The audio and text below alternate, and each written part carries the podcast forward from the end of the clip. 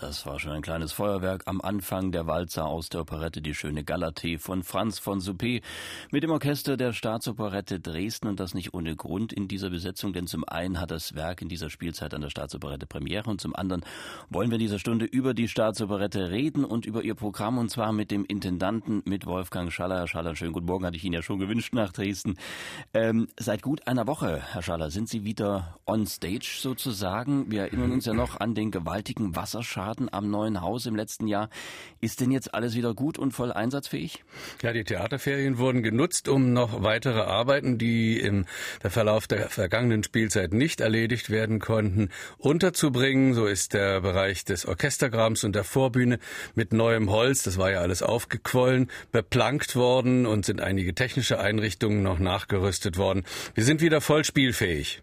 Aber Sie haben bis zum letzten Moment, glaube ich, dran gearbeitet. Ja, die Theaterferien wurden gut genutzt und nun hoffe ich einfach, dass das, was ich meinen Leuten schon am Ende der anstrengenden Eröffnungssaison im Frühjahr 2017 gewünscht hatte, dass die nächste Spielzeit, das wäre also 17, 18 gewesen, die erste normale Spielzeit im neuen Haus werden möge, dass das nun für die Spielzeit, die vor uns liegt, die Spielzeit 18, 19 auch eintreffen möge. Denn was die Kollegen Kollegen in der vergangenen Saison geleistet haben. Das ist wirklich vor dem Hintergrund dieses Wasserschadens und mit dem Ziel, nichts zu verlieren, eine gewaltige Leistung gewesen. Dann haben Sie schon angedeutet, nichts zu verlieren. Das ist ja eben keine reguläre Spielzeit gewesen und keine normale, wie Sie es gewünscht hatten. Ähm, bleibt denn da nicht vieles liegen, viele Stücke, die man eigentlich machen wollte? Wie, wie kriegt man die denn dann äh, auf die Bühne? Das war eben das genau, genau das große Problem. Im Oktober, am 18. Oktober genau, kam der Wasserschaden durch das Versehen der äh, betreuenden Firma, die unsere Anlage gebaut hat und regelmäßig zu prüfen hat. Und damit fiel Ende Oktober schon die erste Premiere die Uraufführung des Musicals Zaun aus. Das ist natürlich ganz besonders schmerzhaft für das Ensemble sowieso. Acht Wochen Proben stecken da drin, viele Monate Vorbereitungsarbeit. Aber für die Autoren jahrelange Vorbereitung, jahrelange es Kämpfen um das Libretto, um die Musik, um die Instrumentation.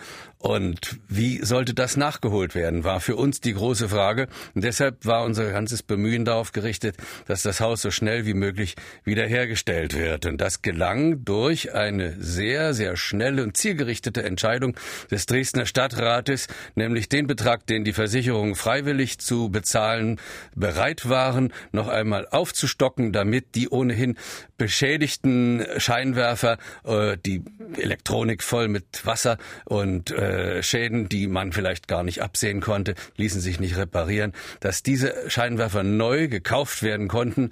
Und so waren wir in der Lage, äh, schon im Anfang Februar die erste Prä Premiere des Monats Januar herauszubringen mit nur einer Woche Verspätung. Und dann kam dieser Prozess des Nachholens ab März und da kam schon die Uraufführung dann heraus. Das ging nur durch einen Kraftakt aller Beteiligten, aber damit war der Anfang gemacht, dass wir nichts vom Programm der Spielzeit verlieren.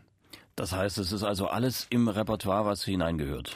Das ist wahr. Denn wenn Sie sich vorstellen, eine Neuinszenierung äh, in unserem Repertoire, wir machen ja nur vier Neuinszenierungen pro Spielzeit, hat große Vorteile. Wir können uns sehr darauf konzentrieren, auf die Vorbereitung. Wir überspannen die Kapazitäten zum Beispiel auch unserer Werkstätten nicht. Eine Neuinszenierung einmal gemacht ist mindestens drei Spielzeiten im Repertoire. Manche noch viel länger. Einige sind von Anfang meiner Zeit als Intendant an der Staatsoperette noch heute im Repertoire, wie zum Beispiel die beiden Opern Hänsel und Gretel oder die Zauberflöte, die in dieser Saison kommt. Also das wäre ein Verlust gewesen, der sich über mehrere Jahre hinweg durch unsere, unser Repertoire, aber eben auch durch unseren Haushalt gezogen hätte.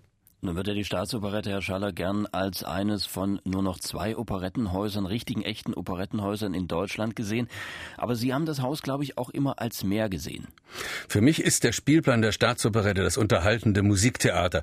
Und wir haben hier in Dresden das Glück, wie in sonst nur viel größeren Städten wie Berlin, München oder Wien, ein Haus für das unterhaltende Musiktheater neben großen Opernhäusern wie der Semperoper oder der Nationaltheater München oder der Wiener Staatsoper zu haben. Und von diesen drei Häusern in Berlin, Komische Oper, äh, Staatstheater am Gärtnerplatz in München oder Wiener Volksoper, sind wir zweifellos das kleinste, aber natürlich mit der Spezialisierung doch prädestiniert für ein breites Repertoire des unterhaltenden Musiktheaters aus Spieloper, Operette und Musical.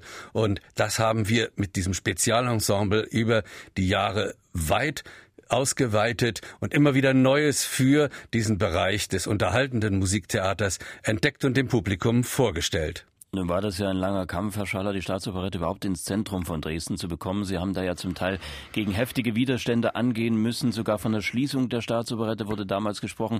Ich selbst kenne ja auch noch das Haus in Leuben. Wir haben uns vor gut zwölf Jahren dort mal getroffen.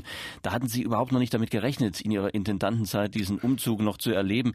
Wir müssen ja dazu sagen, es ist auch Ihr letztes Jahr in der Staatsoperette. Richtig. Und dieses letzte Jahr ist natürlich eines, worauf sich einerseits, wie ich schon sagte, die Hoffnung richtet. Es möge nun endlich die erste normale Spielzeit im neuen neuen Hause werden. Aber ist es auch für mich persönlich, was zu erreichen war, erreicht. Wir haben das Ensemble der Stadt so wert gemacht, dass es möglich war, den Neubau für dieses Ensembles auf der politischen Ebene mit einer breiten Mehrheit zu versehen und durchzusetzen. Wir haben das Haus mit Erfolg eröffnet und es gibt, glaube ich, kaum jemand, der es in Frage stellen möchte und der auch den Weg, den das Ensemble, das Repertoire in dieser Zeit genommen hat, in Frage stellen möchte. Und deswegen ist natürlich von damals gesehen, wo wir uns noch im, in der alten Spielstätte, in dem, wie ich immer gesagt habe, nach Nachkriegsprovisorium getroffen haben, ist der Weg schon wahnsinnig weit gewesen. Und es ist auch nicht unnormal, dass ein solcher Weg auch seine Zeit dauert, aber es ist eben von Erfolg gekrönt worden. Und als Sie da das erste Mal dann im neuen Haus standen, mit welchen Gefühlen, mit welchen Gedanken haben Sie das wahrgenommen nach diesem ja doch Dauerprovisorium in Leuben? Das ist die große Chance für dieses Ensemble.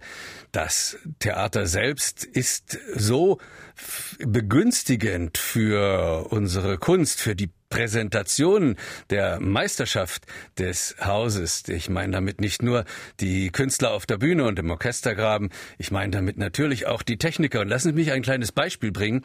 Das Musical Catch Me If You Can, dessen deutsche Erstaufführung wir gebracht haben, dieses Musical war noch in der alten Spielstätte herausgekommen und dort auch mit viel Erfolg gespielt worden und kam dann in der Eröffnungsspielzeit als eine der ersten wieder Aufnahmepremieren im Repertoire des Neuen Hauses. Ich saß im Zuschauerraum und hinter mir waren Leute, die großes Interesse für unser Haus hatten und sich intensiv unterhielten. Und dann fiel der Satz, sieh mal, und das wäre doch im alten Haus gar nicht möglich gewesen.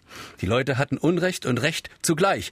Denn so wie diese brillante Inszenierung durch die Atmosphäre des neuen Hauses, die technischen Möglichkeiten von Sounddesign und Lichtdesign dort äh, an, an Strahlkraft gewonnen hatte, so konnte man es im alten Haus tatsächlich nicht erleben, obwohl es sich um dieselbe Inszenierung gehandelt hatte. Also alles in ein wirklich neues Licht getaucht.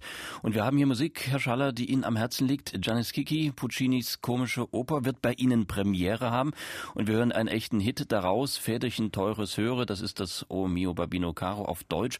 Warum sollte es auf Deutsch sein? Natürlich sind wir sozusagen das Volkstheater unter den Opernhäusern.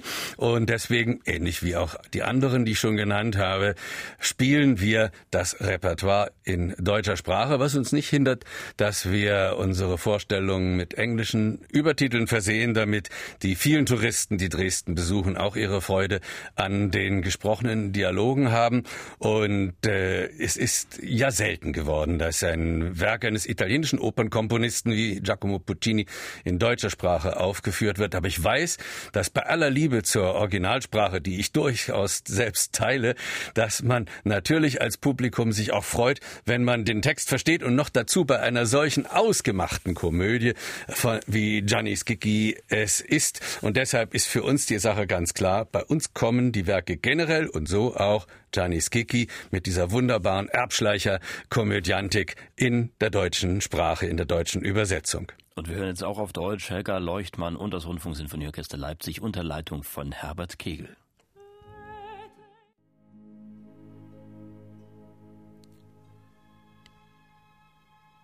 Ein kleiner Ausschnitt aus dem Janis Kiki mit Helga Leuchtmann und dem Rundfunksinfonieorchester Leipzig unter Herbert Kegel und im MDR Klassikgespräch heute Wolfgang Schaller, der Intendant der Staatsoperette Dresden. Herr Schaller, vorhin hat man den Walzer aus der schönen Galatee gehört, jetzt Janis Kiki und diese beiden Stücke, die kombinieren Sie in dieser Spielzeit zu einem Abend im Oktober ist da Premiere.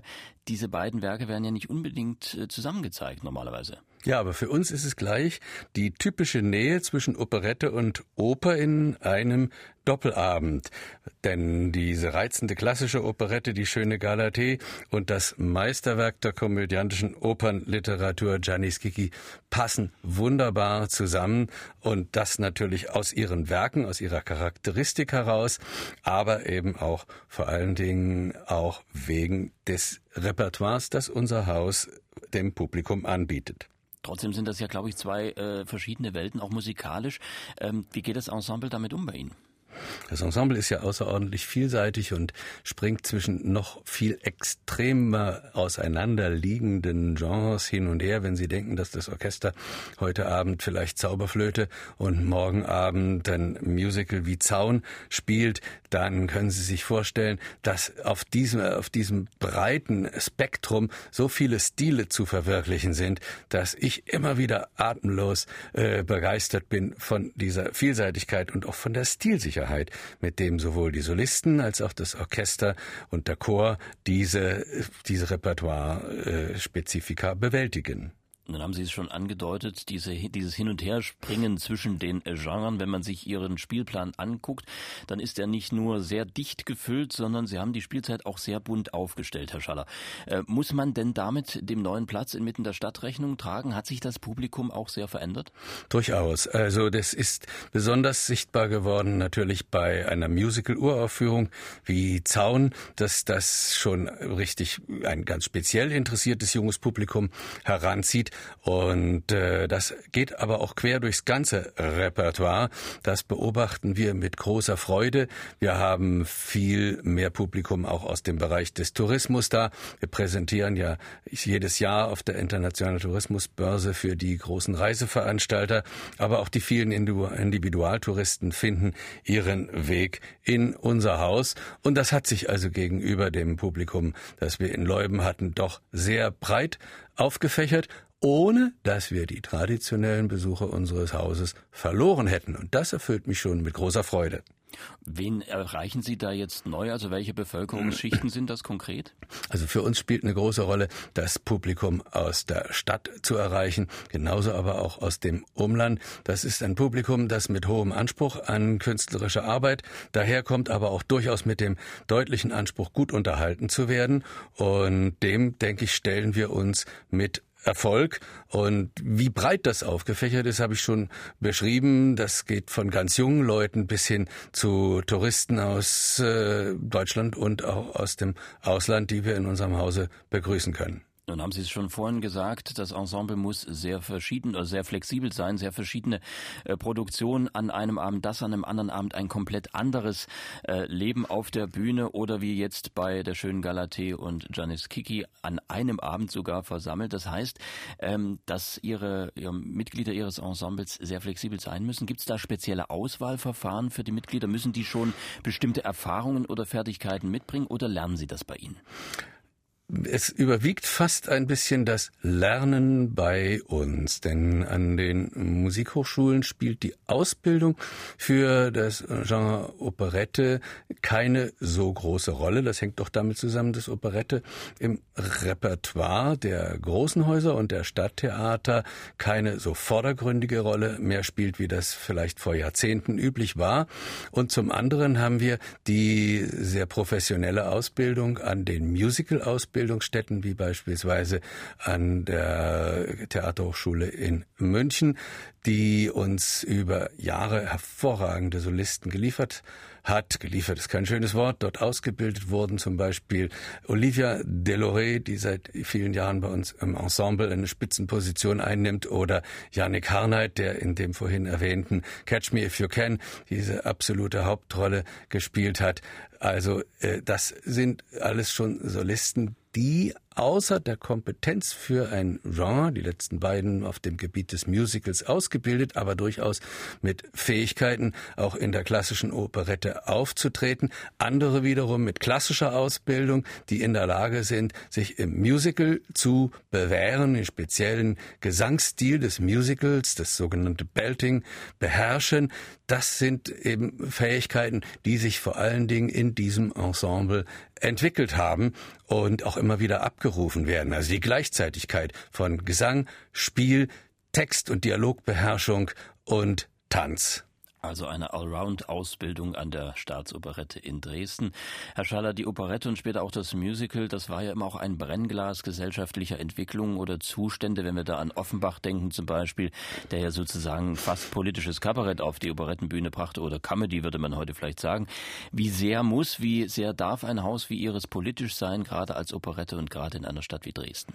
Ja, Sie sagen genau das Richtige über Offenbach und das zieht sich ja beispielsweise bis zu dieser herrlichen Nachbarschaftskomödie Zaun hin, wo ein Streit über eine abgebrochene Zaunlatte dermaßen eskaliert, dass nicht nur Versicherungsvertreter und Rechtsanwalt aufeinandertreffen, sondern das Ganze sich auswächst zu einem Wahlkampf in einer Stadt und einer transnationalen militärischen Auseinandersetzung, die nur geheilt werden kann, indem die äh, UNO-Hochkommissarin persönlich als Friedensengel mit Blauhelmsoldaten einschwebt, die äh, über die Bühne steppen und alles zum Besten wenden. Ja, das ist doch Kabarett pur. Und das Typische für das Genre seit Offenbach über alle Zeiten der Operette und des Musicals hinweg ist, dass dieses moderne, zeitgemäße, kabarettistische kritische Volkstheater sich mit der jeweiligen Popularmusik der Zeit verbindet. Und das war eben auch in den 20er Jahren des vorigen Jahrhunderts so, dass dort gerade der Jazz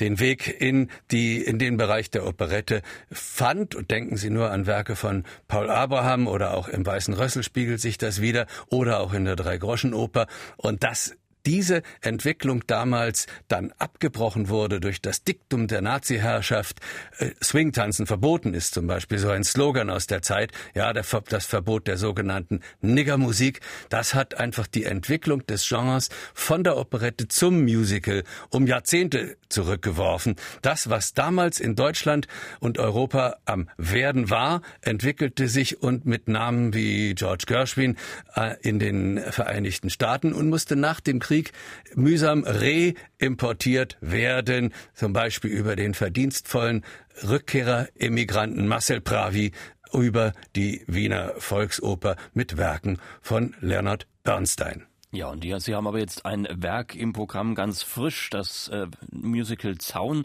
mit zwei Z geschrieben. Das ist ein Musical, das äh, dem Inhalt nach, wie Sie es gesagt haben, wohl eher eine musikalische Farce im Offenbachschen Sinne ist. Äh, was ist das für ein Stück? Ja, also den Inhalt habe ich ja kurz umrissen und es geht mit ganz moderner Musik äh, einher, die aber für unser Haus speziell komponiert war es ursprünglich für eine Band, damit ist es für viele Bühnen tauglich, aber unser Ehrgeiz ist es natürlich ein großes musikalisches äh, äh, Erlebnis zu schaffen und dafür haben wir uns die äh, Musik auch extra instrumentieren lassen, speziell angepasst für unser Orchester, erzielen so einen unglaublichen Klangreichtum und statten das Werk mit einer äh, glänzenden Dekoration aus und natürlich eben mit äh, hervorragenden Solisten, die also diese Figuren, die dort aufeinander prallen, die Figuren wunderbar darstellen. Axel Köhler zum Beispiel als, als prolliger Ex-Geschäftsmann, der seine Geliebte mit im Hause hat und das Nachbarpärchen, ein schwules Paar, äh, das also unter der bösen Schwiegermutter leidet und eben in der Situation, wo die Zaunslatte abbricht, eskaliert dieser Konflikt so, man muss sich das vorstellen, so wie der berühmte Maschedrahtzaun. Und wenn dann eben noch, ich sagte es gerade, das Ballett als UNO-Soldaten steppend auf die Bühne kommt, dann ist einfach alles, was unser Haus an Brillanz bieten kann, aber eben mit dem Augenzwinkern und der Provokation der Satire und des kabarettistischen Herangehens aufgeboten. Und wir hören jetzt mal rein, ein glänzender Markus Günzel als Zaunverkäufer, Zaunmüller aus dem Musical Zaun von Alexander Kuschinka.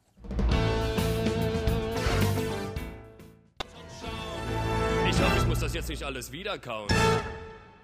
Nein, muss er nicht, aber ich wusste gar nicht, wie viele Arten von Zäunen es gibt. Das ist wirklich witzig. Herr Schaller, Wolfgang Schaller bei uns im Gespräch bei MDR Klassik und das Musical Zaun, das läuft derzeit bei Ihnen, gerade gestern wieder, morgen ebenfalls. Wie kommt es denn an? Und äh, das ist wahrscheinlich nicht unbedingt das richtige Operettenklientel, was Sie da erreichen.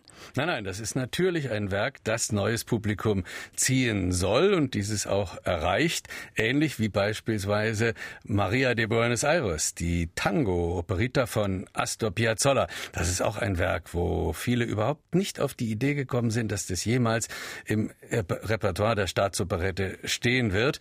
Und wir haben damit eine weitere äh, Aufführung auf, im Programm, die noch in dieser Spielzeit wiederkommen wird, wo man das Ensemble nochmal auf eine ganz, ganz andere Art erleben kann. Wir haben das Werk auf, mit dem Publikum auf die Hauptbühne verfrachtet, Tribünen für das Publikum aufgestellt, eine Kaffeehausatmosphäre Atmosphäre geschaffen. Wir spielen einen veritablen Ballettabend mit der großartigen Solistin Vassiliki Russi in der Hauptpartie der Maria, Maria de Buenos Aires von Astor Piazzolla und begleiten es mit einem kleinen Orchester aus unseren Musikern, die sich zusammen mit dem Dirigenten Peter Christian Feigl sogar die Spieltechniken für den Tango Argentino aus dem Internet herausgezogen haben, um das so original wie möglich aufführen zu können. Und das ist wirklich für jeden Tango-Liebhaber ein Highlight und ein wundervoller Abend mit einer ganz besonderen Atmosphäre. Verzaubernd. Und wie geht man eigentlich ran an so eine Spielzeit, wenn man sie plant? Sie haben ja nun gesagt, also diese Vielfalt der Stile, der, der Unterhaltungs-, des Unterhaltungsmusiktheaters, wie viel Experimentieren darf das sein und wie viel Routine im besten Sinne muss sein, damit der Laden läuft? Also Routine ist vielleicht so die Grund, die hm, Kalkulation, wie viel Werke des Genres, Operette, des Musicals, der Spieloper brauche ich im Repertoire. In der Vergangenheit, vergangenen Saison waren mit äh, Frau Luna und der Czardaschfürstin zwei Operetten von vier Positionen. Es war dann die Uraufführung und was vielleicht auch nicht unbedingt mit der Staatsoperette in Verbindung gebracht worden wäre, die erste Premiere der Drei-Groschen-Oper in unserem Repertoire. Äh, schon sehr verschiedenartige Werke. In dieser Saison haben wir am Anfang, das hatten wir gerade besprochen, den Doppelabend. Dann kommt ein Werk, das wie kaum ein weiteres mit dem Hause Staatsoperette verbunden ist, nämlich My Fair Lady, das in der ersten Inszenierung 461 Abende mit dem legendären Peter Herden als Henry Higgins erlebte, in der zweiten äh, Inszenierung über 100 Abende erlebte und jetzt wiederkommt. Und äh, das ist so ein Werk, das einfach seinen Platz im Repertoire der Staatsoperette haben muss. Dann kommt wieder eine Uraufführung. Der Mann mit dem Lachen heißt das Werk nach dem monumentalen historischen Roman von Victor Hugo Lomkiri den ich exklusiv für die Staatsoperette bei den Autoren Frank Nimsker, ein sehr erfolgreicher Komponist, und den bewährten Autoren Tillmann von Blomberg und Alexander Kuchinka bewährt eben durch ihre Leistung bei Zaun in Auftrag gegeben habe und die dabei sind, ein klanglich opulentes und höchst dramatisches Musical zu schaffen. Die Spielzeit geht dann zu Ende noch einmal mit einem Werk aus dem Bereich des Musicals und dort kommt ein Hauch von Venus, Originaltitel One Touch of Venus, einer von zwei Riesenerfolgen von Kurt Weil am Broadway. Der Emigrant Kurt Weil, der Anfang der 30er Jahre nach dem unglaublichen Erfolg seiner Drei-Groschen-Oper aus Deutschland emigrieren musste, zunächst erst in Paris, dann in Amerika war und sehr genau zugehört hat, welche Musik damals von George Gershwin und seinen Zeitgenossen auf die Bühne gebracht wurde und Erfolg hatte, der sich an diesen Stil angepasst hat. Und mit diesen Werken also richtig lange, ja, Erfolge, sogenannte Long Runs am Broadway erzielte dieser großartige Kurt Weil, der leider in seiner Heimat Deutschland durch den, ich würde sagen, vergifteten Nachruf von Theodor Adorno geringschätzt wurde. Adorno meinte, er habe es ja nie geschafft, einen Personalstil zu entwickeln. Er habe sich immer in verschiedenen Stilrichtungen bewährt. Ja, was Kunststück, wenn man seine Heimat verlassen muss. Und deswegen war es mir auch immer ein Bedürfnis, diesen Kurt Weil eben nicht nur mit dem Schlagerqualitäthaften Werk Drei Groschenoper in unser Haus zu holen, sondern eben jetzt mit One Touch of Venus oder vor ein paar Jahren mit dem Werk The Firebrand of Florence das ein Werk über den Bildhauer äh, ist, das also so vor leichten Vorbild der Offenbachschen Operette entstanden ist, aber nichtsdestoweniger ein, ein waschechter, ein wirklich brillanter Kurt Weil ist. Und so ist diese Saison also auch verschiedenartig genug, hat aber auch eine schöne Klammer, die nicht Absicht war, sondern die sich so ergeben hat, nämlich, dass also die Faszination der Verwandlung, die schon in der schönen Galatee eine Rolle spielt, nämlich dass eine antike Statue zu prallem erotischen Leben erwacht. Das spielt in anderer Weise natürlich auch bei der Wandlung des Blumenmädchens Eliza, Eliza Doolittle in My Fair Lady eine Rolle, in dem nämlich der Schöpfer, Professor Henry Higgins, sich in sein Werk verliebt. Also so ein bisschen Pygmalion zieht sich durch die ganze Saison. So ist es. Das Myth, der Mythos des antiken, der antike Mythos des Bildhauers Pygmalion. Und Sie schießen ja ein Feuerwerk an äh, modernen Stücken ab und ich denke auch die Spieloper findet Ihr Publikum. Äh, da haben Sie auch einiges im Programm. Klassische Operette, die ja auch so ein bisschen immer Klischee mit sich trägt, wie im Weißen Rössel. Das ist ja dem Namen nach eigentlich Ihr Kernmetier. Funktioniert das noch beim Publikum? Aber ja und sehr sogar. Also ich hatte vorhin gesagt, wir haben dann im Januar 2018 geschafft, die Premiere der Operette Frau Luna, ein großer Klassiker des Repertoires mit nur einer Woche Verspätung, herauszubringen, eine Inszenierung des Wiener Regisseurs Andy Halbachs, der ein bisschen Wiener Charme und Leichtigkeit, ein bisschen Wiener Schmäh in die bewährte Berliner Komödie hineingebracht hat. Und wir haben am Spielzeitende erlebt, dass der Regisseur Axel Köhler aus der Schaderschwisten ein brillantes, ein kabarettistisches Gegenwartsstück gemacht hat, indem er nämlich für die Handlung der Schaderschfürstin eine Variante aus dem heutigen Österreich gefunden hat. Pardon. Er hat es geschafft, aus den handelnden Personen das Personal einer heutigen Gesellschaftskomödie allerhöchsten Ranges, Bundeskanzler, Wahlkampf um das höchste Amt im Staate und die entsprechenden Verwicklungen, die daraus resultieren, wenn sich der Herr Sohn in eine Migrantin aus Siebenbürgen verliebt. Also das alles gibt's zu erleben und Sie haben die, die Paulinke, Frau Luna schon erwähnt. Da hören wir jetzt ein kleines Stückchen draus. Schlösser, die im Monde liegen, das Lied der Marie mit Margit Schramm.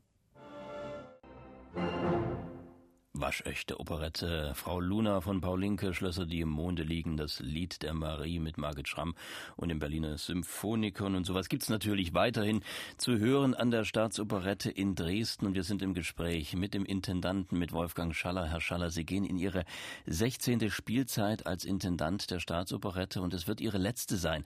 Hat man das am Beginn der Saison schon im Hinterkopf, so mit einem Auge immer zurück auf das Geschaffte oder verdrängen Sie das noch? Für mich steht natürlich die vor uns liegende Spielzeit mit all ihren Aufgaben im Vordergrund. Sie ist sehr gut vorbereitet und wie ich schon sagte, ich hoffe natürlich, dass es jetzt mal die erste normale Spielzeit im neuen Hause wird. Aber natürlich ist auch ein bisschen Rückblick dabei und wenn ich zurückschaue, dann ist es natürlich so, dass ich eigentlich immer dachte, ja, eine, eine Intendanz, die naturgemäß Zeitvertrag von vier oder fünf Jahren ist, wenn man dann einen zweiten Vertrag äh, bekommt, also auf acht oder zehn Jahre kommt, dann ist es auch Zeit zum Wechseln, dann verdient das Publikum was Neues, der Intendant selber möchte zu neuen Ufern aufbrechen. Hier war das ein bisschen anders, denn nach dem Scheitern der Neubaupläne von äh, damaligem Oberbürgermeister Ingolf Rosberg am Wiener Platz war es für mich so eine Situation, dass ich dachte, jetzt erst recht, jetzt müssen wir den Sprung in die Stadt schaffen. Wir müssen uns aus dem Nachkriegsprovisorium in Leuben, das uns künstlerisch so sehr behindert, optisch, akustisch, von der Raumatmosphäre her sowieso keine Klimaanlage, Zuschauer, die während der Vorstellung kollabierten. Wir müssen uns aus diesem Nachkriegsprovisorium befreien und in der Situation verbot sich einfach der Gedanke an einen Wechsel, sondern wir haben alles daran gesetzt, die Stadt zu überzeugen und haben einen Haustarifvertrag für das Ensemble verhandelt mit unseren Gewerkschaften und den beteiligten äh, Gebietsträgervertretern und haben es geschafft, dass wir eine Vereinbarung getroffen haben, dass die Mitglieder der Staatsoperette vom Jahr 2009 an bis zum Jahr 2021 auf acht Prozent von ihrem Gehalt verzichten, um damit einen nennenswerten Beitrag für den Neubau der Spielstätte bei der Stadt anzusparen. Immerhin, wenn 243 Leute auf acht Prozent verzichten, ist das eine ganze Menge Geld und das summiert sich über diese 13 Jahre auf rund 12 Millionen Euro, die für die Finanzierung des Baus verwendet werden und damit ungefähr ein Viertel dessen ausmachen, was im Gesamtkonzept für die beiden Theater im neuen Hause auf ein Viertel des Anteils für die Staatsoperette sich beläuft. Also ein unglaubliches Beispiel von bürgerschaftlichem Engagement, von Engagement der Mitarbeiter für ihr Haus, ein Viertel des Neubaus einer großen Kulturstätte. Damit ein Garant auf die Zukunft dieses Ensembles. Und die Arbeitsbedingungen haben sich ja auch wesentlich verbessert, glaube ich, in der Staatsoper, im neuen Haus jetzt. Sie geben den Stab weiter äh, an eine junge Kollegin, glaube ich. Was werden Sie ihr mit auf den Weg geben? Natürlich die Liebe zu diesem Ensemble, zu, dieser, zu diesen enormen Fähigkeiten unserer Mitarbeiter und äh, besonders wünsche ich natürlich dem Ensemble und der neuen Intendantin viel Glück bei der Gestaltung des Spielplans und bei dem Erhalt der breiten Publikumsbasis, beim Ausbauen dieser Publikumsbasis. Stellen Sie sich vor, das Haus ist ja erst am Anfang.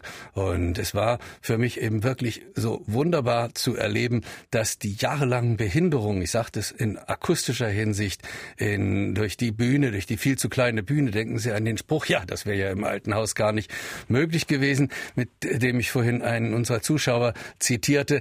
Denken Sie nur daran, äh, dass diese neuen Voraussetzungen natürlich auch die Fähigkeiten, die Meisterschaft der Solisten, der Musiker, der Tänzer, der Chorsänger äh, weiter stärken, indem sie sich durch das wunderbare Echo des Publikums, aber eben auch durch die räumlichen Bedingungen, ich meine die Raumakustik zum Beispiel oder die hervorragende elektroakustische Aufbereitung der Vorstellungen herausgefunden gefordert fühlen, ihre Leistungen immer weiter zu verbessern. Und da sind alle, das Orchester, das ich endlich höre, richtig hören kann, das nicht mehr unter einem Betondeckel sitzt, zu zwei Drittel, wie es noch in der alten Spielstätte äh, leider der Fall war, dass man wirklich miteinander musizieren kann, als Musiker im Orchestergraben die Solisten auf der Bühne hört. Das alles führt dazu, dass das Ensemble sich in der nächsten Zeit noch weiterentwickeln kann, als es das jetzt in den ersten Spielzeiten im neuen Haus bereits getan hat. Und das ist so viel. Damit kann man wirklich mit den Pfunden wuchern. Das sagt Wolfgang Schaller, der Intendant der Staatsoperette in Dresden, der in seine letzte, in seine 16. Spielzeit geht, hier bei uns im MDR Klassikgespräch. Herr Schaller, ganz herzlichen Dank fürs Kommen und eine tolle letzte Spielzeit und passen Sie auf die Sprinkler auf. Herzlichen Dank.